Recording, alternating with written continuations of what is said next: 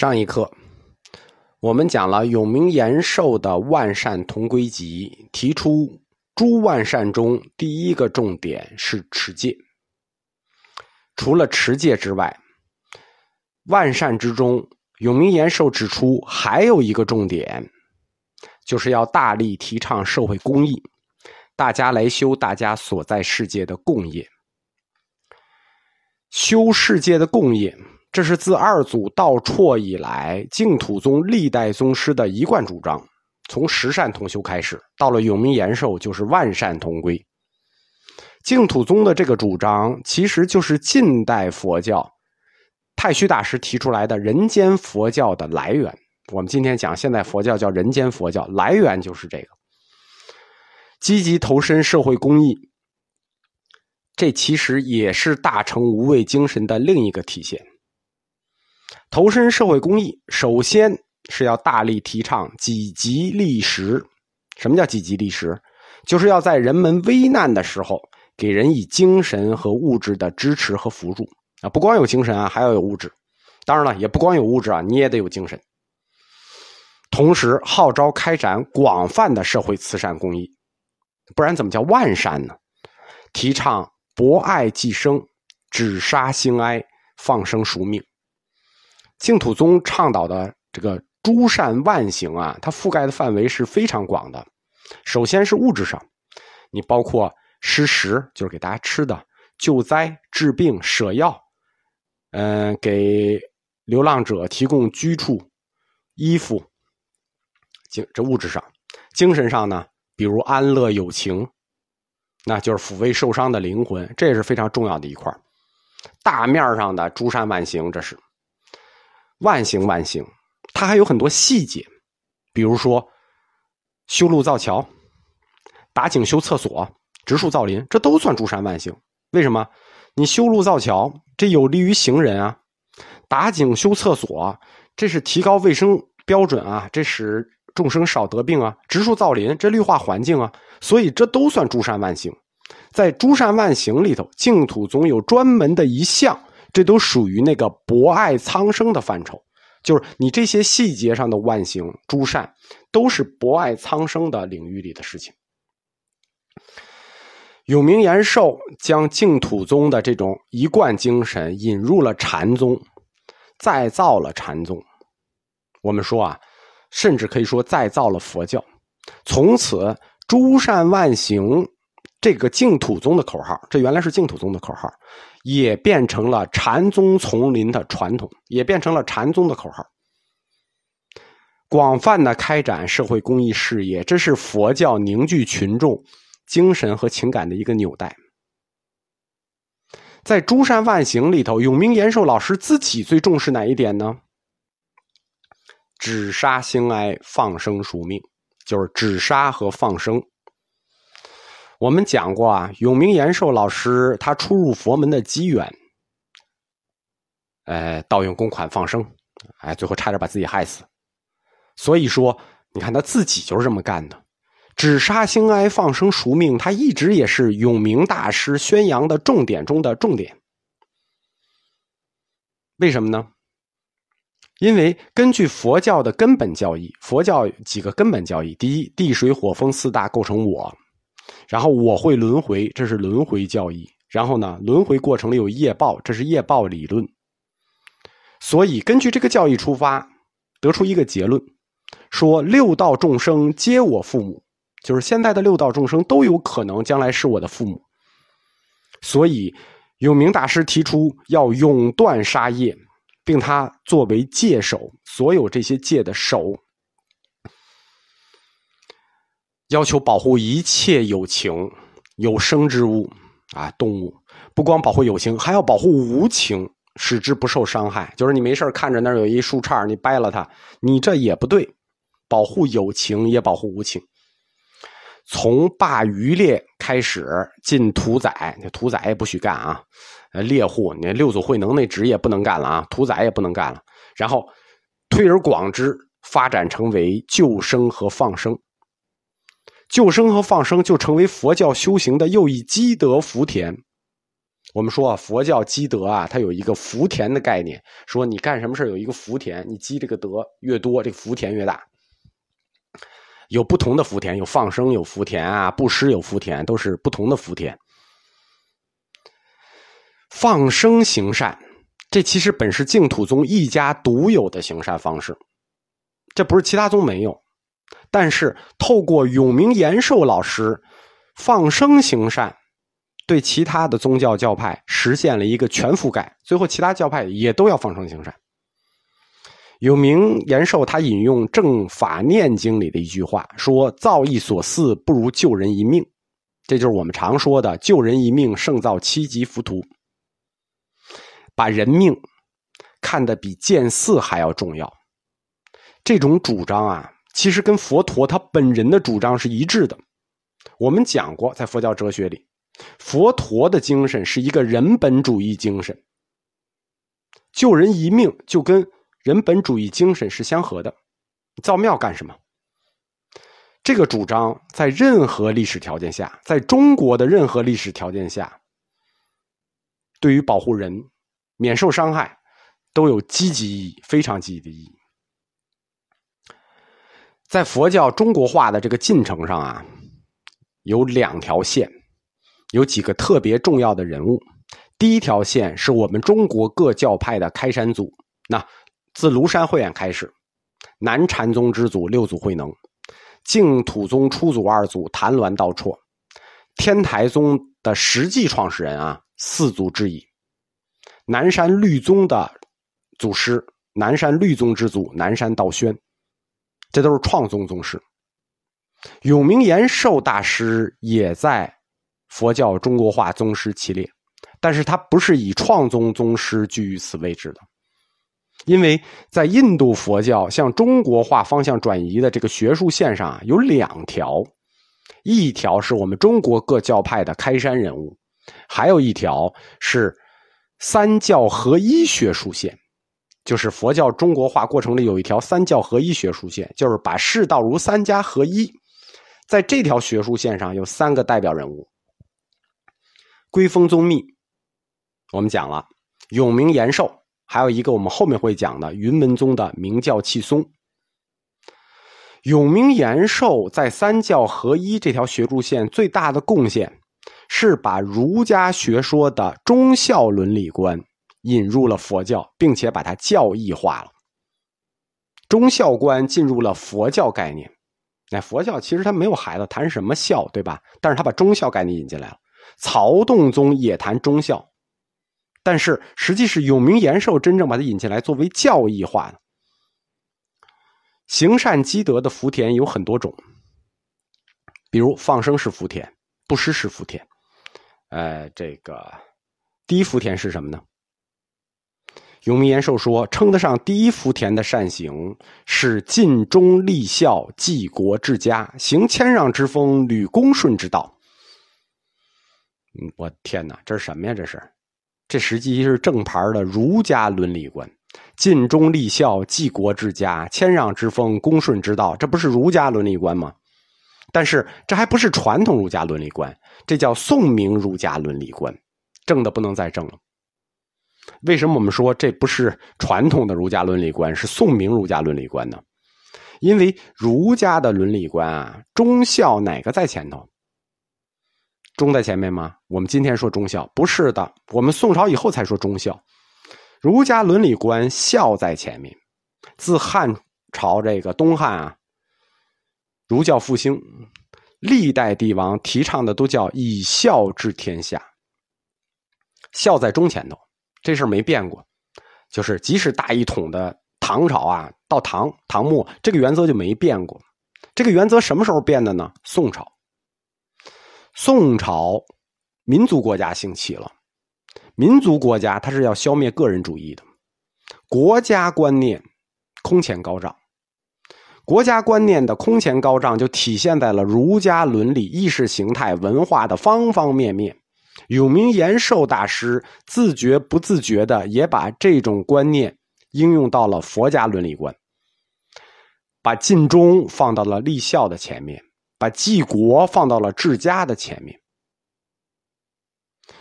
佛教主动的把个体让位给了集体，标志着禅宗从个体本位主义向国家本位主义转移了。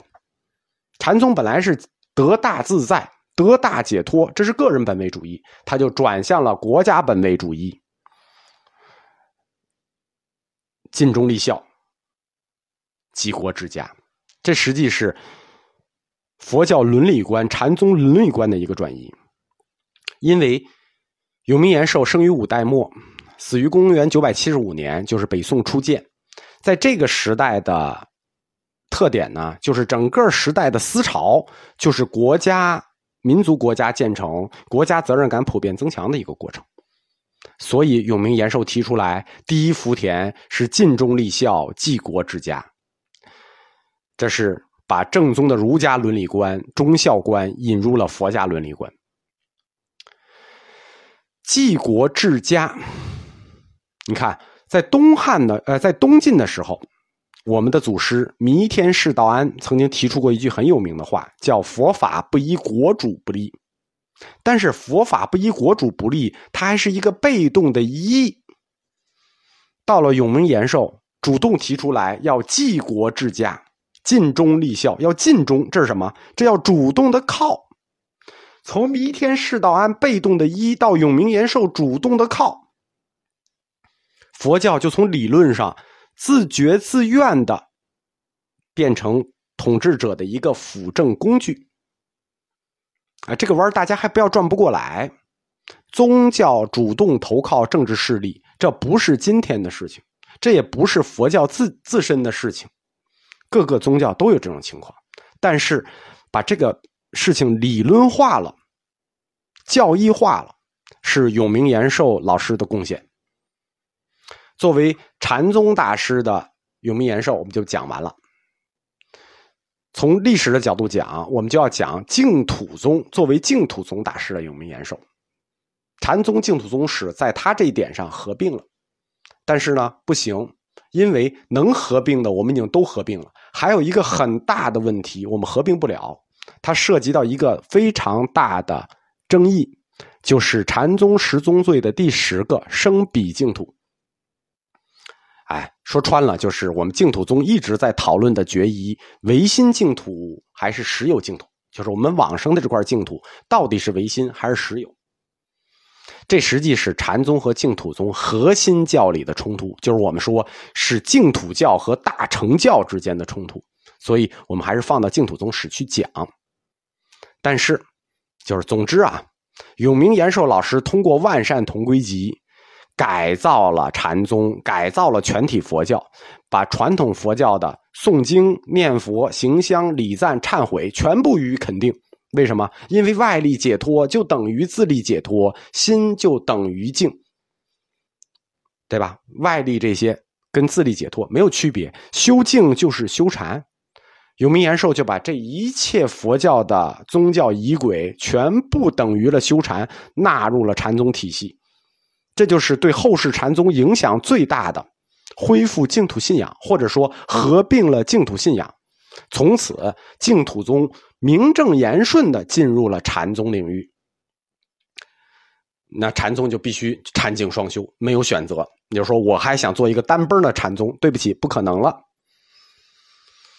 这就意味着，自晚唐以来的两大运动的第二个万宗归净运动也胜利结束了。永明延寿老师一人结束了两大运动，就是他开创的这个禅宗理学。永明延寿的禅宗理学极大的丰富了禅宗的理论和实践，但是呢，我们讲它同时也使禅宗本来的特色丧失殆尽了，很美很标准，但是没有特色了。而且，因为宗师过于耀眼，导致法眼宗呢，就是禅宗五家的法眼宗，就再传了一世，就是灵隐文圣，就很难再流传。而且，这个法眼宗四祖灵隐文圣也是默默无闻。永明延寿之所以叫永明延寿，他之所以住到永明禅院，是因为当时他的这兼修灵隐寺，当时的灵隐寺是法眼宗的，至此兴于。晚唐五代的禅宗五家时代就彻底落幕了。永明延寿老师讲完晚唐的禅宗五家就落幕了。伴随着禅宗五家时代落幕的，就是禅宗统一运动的结束和万宗归净运动的结束。从这段历史里，这一百多年的历史里，我们也可以窥探到佛教中国化的进程。佛教中国化的进程，就是佛教禅宗化的进程。我们可以看到佛教是如何曲折的彻底中国化的、彻底禅宗化的。到公元九百七十五年，北宋开宝八年，那永明延寿大师就回到了他少年出家时代的天台山，组织了最后一次法会，同时受戒一万余人。十二月二十六日。那大师陈启，大师嘛，都预知死期，焚香礼佛，告别四众，作画，巨人离席，世寿七十二岁。永明延寿的离去，标志着中国佛教里头纯然一色的禅宗结束了。时间呢，就正式进入了宋朝。公元九百七十五年，已经进入宋朝了，九百六十年。那我们就要进入宋朝的佛教史，就是宋朝的禅宗史。宋朝呢有七大禅师，哎，高僧很多，但是具有代表性的是七大禅师。我们用大佛学史观的角度，提前来俯瞰一下宋朝的佛教史，俯瞰一下这个时代，这样后面听课不圆润的地方，大家就可以用大佛学史观盘一盘，就圆润了。宋朝七大宗师，临济宗五位，云门宗两位。临济宗的是分阳善昭、杨岐方会、黄龙会南、闭眼克勤、大会宗杲。云门宗的两大理论家，明教契松、雪窦重显。维养宗呢没有了，法眼宗呢我们说过，大师过于耀眼，那法眼宗也不传了，再有一代不传了。曹洞宗呢，曹洞宗一直苟延着。后来又复兴了。北宋或者说宋朝是公元九百六十年建的，它分成两节儿，中断在公元一百一千一百二十七年，就是北宋靖康二年，南宋建炎元年。这一年衣冠南渡，整个南宋结束于公元一千二百七十九年崖山海战，整个宋朝享国三百一十九年。从中华正统文化意义来上来说，此后再无华夏，或者说中国读书人跪下就再也没有站起来。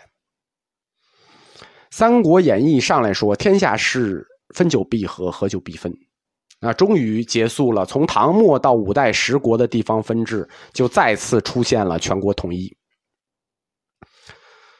赵宋王朝。是中国文化史上第一次明确意识到自己是一个民族国家的朝代。我们看一下当时的年号，就知道汉族国家是怎么突然觉醒了。我们以北宋的终点公元一千一百二十七年看。这一年是北宋建康二年，南宋建炎元年，今天会五年，西夏元德九年，西辽延庆四年啊，四面八方都是都都是一族啊，对吧？多少个年号？在历史上，以汉民族统一全中国、形成大中华区的有四次：汉、唐、宋、明。享国时间，宋排第二，仅次于汉。但是在宋朝以前，中国人的心态是开放的，什么外族不外族的，来了就都是自己人。但是从宋开始，民族性凸显出来了，汉民族从开放的心态开始走向了内敛。我们从口号就知道，汉朝那战狼时代，犯我强汉者，虽远必诛。宋朝呢？宋朝他德国不正。为什么他不是打出来的？他不像明朝，德国很正，德国不正，他是小型政变上台的，所以在统治者那里他就不爱打仗，不爱打仗怎么解决问题呢？所以宋朝是中国大撒币时代的开始，大撒币就是大给钱，犯我大宋者给钱，以前也零星撒币，但是没有这么大力度的撒。当然了，宋朝。给钱解决问题是有给钱的实力的。为什么？因为有钱。为什么给钱？因为有钱嘛。宋朝的 GDP 居于当时世界第一位。赵宋王朝这种民族国家就出现了很多新的特点，这些新的特点也改变着佛教的发展方向。